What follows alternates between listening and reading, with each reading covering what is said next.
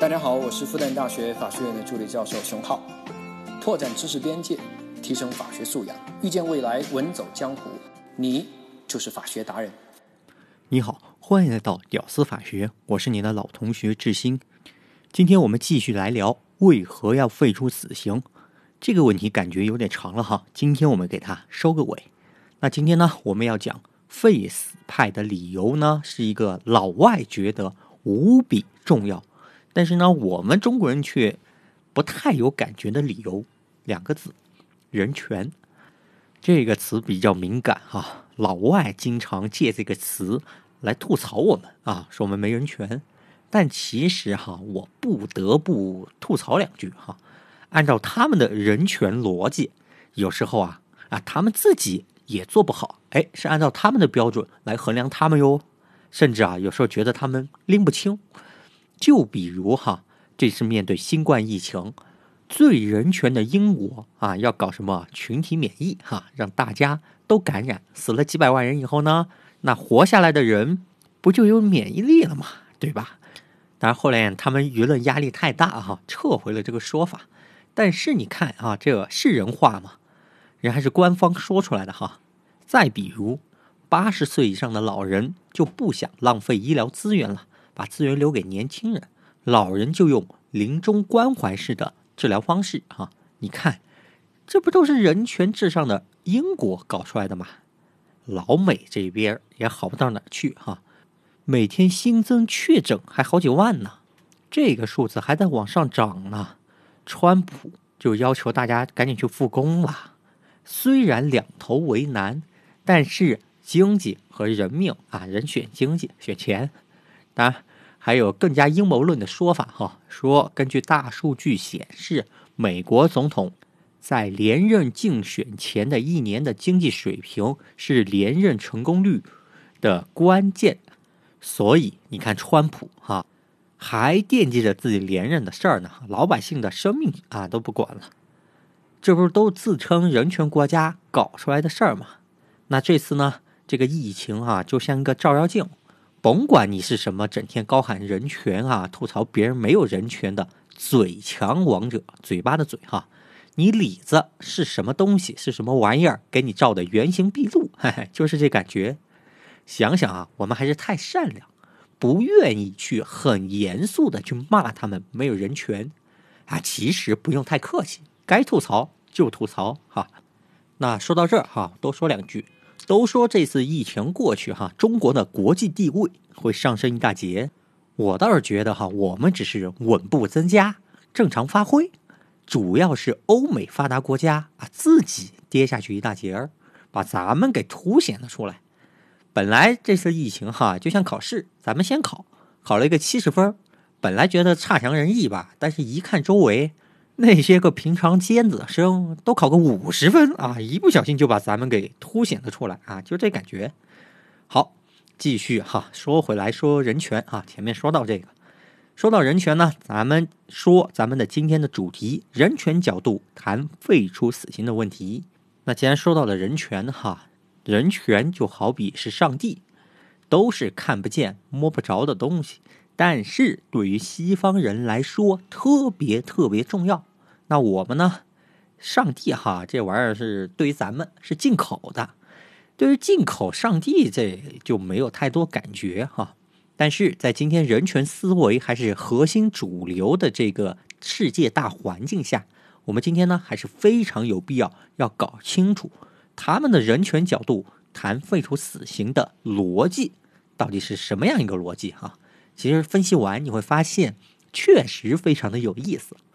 好，我们就来看看国家执行死刑怎么就侵犯人权了？怎么就不能杀了呢？好，正式开始哈。先问你一个问题：你觉得你有没有杀人的权利？哪怕你是为父报仇？哎，那一般呢？常规回答是这样的哈：正常人当然没有杀人的权利了。现在这个法治环境下，为了报仇而杀人当然也是不行的。在原始社会，啊，为父报仇也许是可以的吧？这是咱们中国人一般的观点哈。其实呢，老外观点哈，他有时候也差不多。人的生命是上帝赐予的啊，只有上帝才能带走。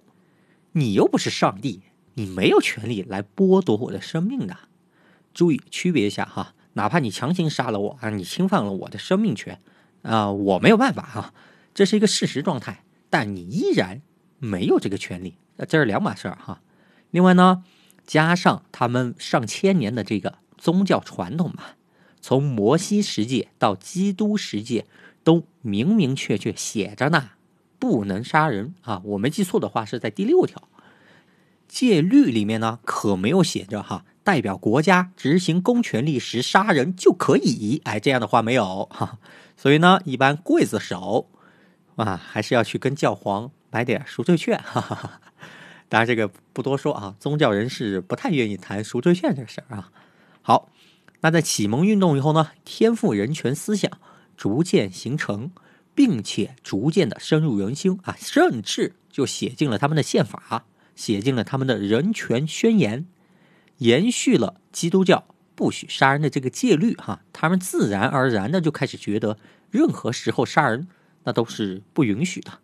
人的生命生下来就是上天赋予的啊，任何人都没有权利去剥夺他人的生命。OK 啊，这段话看上去很像一个口号，对不对？口号嘛，那就是无比正确的废话。好，但是我们仔细分析它的逻辑，哈。那既然任何人都没有权利去剥夺他人的生命，问刽子手有没有权利去剥夺他人的生命啊？你看，刚刚我们喊的这个口号哈，任何人没有权利剥夺他人的生命，任何人，问题来了，包不包含刽子手？好，这里你可能会说哈，刽子手剥夺他人生命，他不是个人意志在杀人嘛？他是代表国家、代表政府剥夺他人生命嘛？刽子手杀人那一刻，他其实只是个工具了。杀人的意思不是他的意思哈。OK，这个解释很好啊。好，那你说杀人的意思来自于国家，对吧？那再追问一句，那国家有没有权利去杀人呢？注意敲黑板哈，重点。我们通常认为哈，国家。当然有杀人的权利啦！国家为了维护社会秩序，将那些严重犯罪的人执行死刑，没有毛病的。国家当然有这个权利啦，天经地义嘛。但是老外并不觉得天经地义。启蒙运动之后，哈，天赋人权替代了封建时候的君权神授，成为了最高的权利。哈，就比如最著名的法律谚语。我的破茅草屋，风能进，雨能进，国王不能进。哎，你看一个破茅草屋的物权里面的一个附带的权利，住宅安宁不受侵犯权利，它这个地位都高于国王的王权。哎，你想想这人权可以高到什么样的一个地步，是吧？更何况人权里面最重要的生命权。好，这是当时的时代背景的一个思想哈。那后来呢，在天赋人权的思想背景下，社会契约论慢慢开始形成。国家的权利呢，它是从哪里来的呢？社会契约论认为，国家的权利是每一个公民让渡一小部分啊，然后组合起来形成了国家的权利。这也是社会契约论的一个核心思想。OK，请注意，高潮来了哈。好，那既然国家的权利，来自于公民，那公民本身就没有剥夺他人生命的权利，国家它是又从哪里来的剥夺他人生命的权利呢？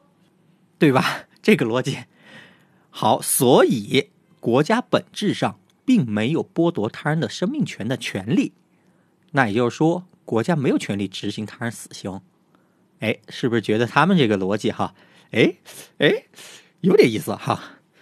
跟咱们完全不一样哈，那咱们自古都是一个强权社会啊，正如毛主席所说：“枪杆子里出政权。”那反映了我们国家的权力来源，谁拥有了最强大的枪杆子，哈哈，这个实力，那就拥有政权。所以呢，我们自古的核心逻辑就是谁拥有最强大的暴力，然后就拥有权力。注意，这个是力量的力哈，power。这个词说出来哈，就有一种灭霸已经戴着手套那种感觉哈，能量 power 来自于拳头，就是这么一种感觉哈。但是呢，我前面说的人权哈，一直是权力的那个力哈，权力 right 权力啊，这个词说出来哈，就是一副啊钢铁侠托尼没有钢甲的那副感觉，戴着眼镜哈。用嘴在跟人家讲道理的那种感觉，哈哈哈，权力。所以呢，枪杆子里面出政权，这个权力哈是 power。那拥有了 power 以后呢，然后国家就要治理呀，对不对？靠什么呢？哎，法律好像能帮助我治理国家，那就拿过来用呗。那就形成了法治国家，大禹治水的治哈，治理的治。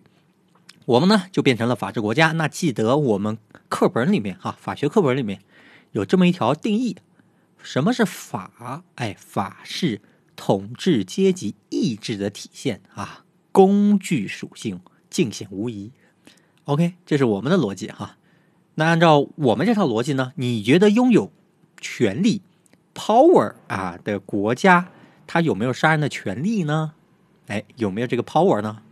那当然有啊，对不对？有 power 的人，那就他说了算呗。他说有就有，哈哈，这是咱们的逻辑哈。所以呢，我们自古都是一个大政府、强政府、高度集权的社会，自上而下的进行一个统治啊，几千年都是如此。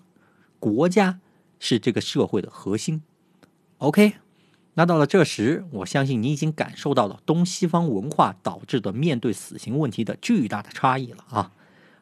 到这儿哈，我并不是在试图改变你的想法，但是我希望你能充分的理解他们的思考逻辑，理解他们的想法。赞不赞同那是另外一码事儿哈，那随你哈。OK，那节目这个系列到这里其实基本上也差不多了，我也把主要的核心的废除死刑的理由也基本上充分的展现给你了，但是呢。似乎到现在有两件事儿我还没有说，至少是没有明确的说。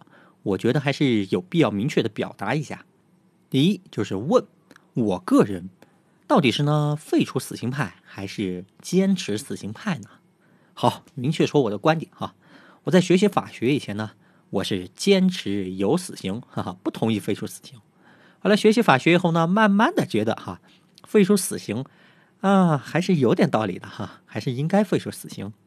但是呢，到今天我慢慢的又开始觉得，嗯，死刑还是确有必要，支持保留死刑哈，非常的摇摆，让你见笑了。当然，为什么现在又开始支持死刑了呢？因为情感需要，因为大众情绪啊，他也需要。是废除死刑派会说啊。死刑不过是同态复仇的一种历史延续罢了，不过是为了满足人们复仇的那个情绪，其他没有什么好处的。这种说法我其实一定程度上还是认可的，但是满足复仇的情绪的背后，那不就是人们正义的情感的需要吗？纵使你有千万条理由，但是却伤害了人们正义的情感。又真的是对的吗？这种感觉就像哈，父母说女儿的男朋友啊，无数的缺点啊，各种渣男，各种坏，但是说那么一大堆，一万条理由，敌不过女儿一句“我爱他”，啊，他的逻辑是一样的，当然不是爱死刑啊，是情感上需要有死刑的存在。纵使你有废除死刑的一万条理由，但是敌不过一句全体百姓。他们的正义的情感需要它的存在，逻辑是一样的。为什么要废除死刑这个问题，一共七期，聊到这里就正式的结束了。但是无论最后你是支持死刑呢，还是反对死刑，我都希望你在充分了解、充分倾听以后，再认真思考，做出自己的判断。哎，贝叶斯思考逻辑再次登场哈，而不是别人告诉你。一个结论或者一个逻辑，然后你直接把这个结论当成自己的结论，然后再找理由来支持这个结论哈，不要这样哈。好，收个尾。我们的节目呢，每次纵使会听到很多负能量的话题哈，但希望你不要受到影响。希望你阅尽人间纷繁，但依然热爱这个世界。好的，内容就说到这里。我们的付费专栏和社群也在持续的更新当中。未来我将请假三个月，虽然以前会有拖更哈，但是从来没有跟大家正式的请过假，希望大家能谅解。我要去专心的把我们的付费专栏和社群更新完毕以后，才会回来这里再更新了。这也是对付费支持我的朋友的一个承诺。那这边呢，我们相约一个时间，七月三十一日，我会准时回来更新节目。当然，也欢迎你加入我们的付费社群，里面收听更多更精彩的节目。添加我的微信：一九九九五九四四六七七，一九九九五九四四六七七来获取。感谢你的支持。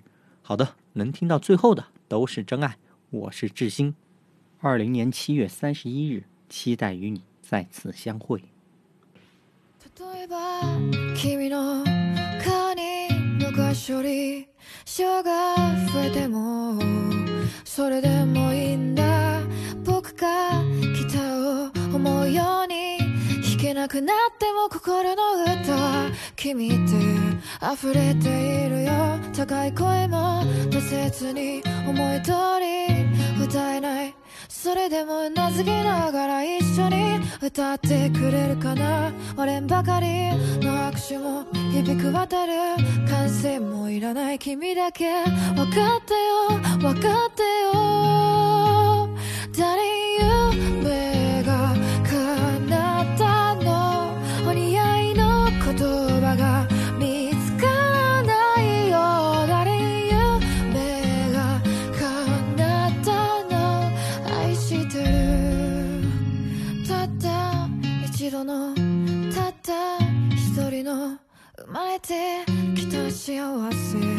味わってるんだよ。今日がメインディッシュで終わりの日には甘い酸っぱいでさっと食べるの。山本にも全部フルコースで気が利くような